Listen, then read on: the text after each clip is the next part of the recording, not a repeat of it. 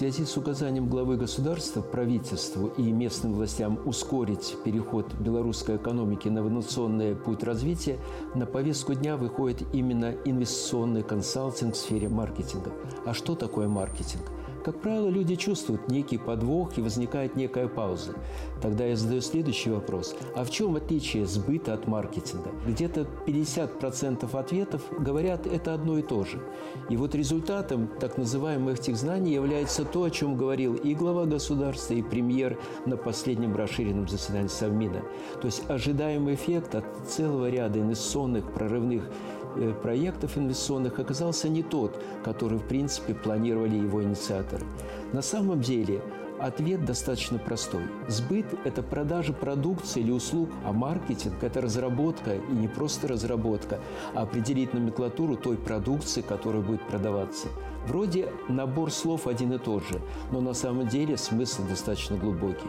Рыночные условия достаточно жесткие, поэтому когда ты анализируешь какой-то средний, не говоря уже долгосрочных прогнозах, надо формировать и понимать не только собственную стратегию, а надо понимать и стратегию конкурентов, внешние факторы. В связи с ходом и белорусского, и с российского рынка так называемой «большой четверки» – это четверка зарубежных компаний, которые сегодня контролируют более 70% рынка консалтинга перед белорусскими, кстати, впрочем, как и перед российскими консалтинговыми компаниями, открывает достаточно большой перспективный рынок. В прошлом году инвестиционный объем услуг, оказанный этой большой четверкой, оценится в 30 миллиардов российских рублей. Поэтому это своеобразный вызов и возможности. Да, сегодня прошла достаточно масштабная программа. В этом сделали большие шаги и наши высшие учебные заведения, в том числе Академия управления. И практически большинство чиновников прошли переподготовку, получили компетенции в этой сфере знаний.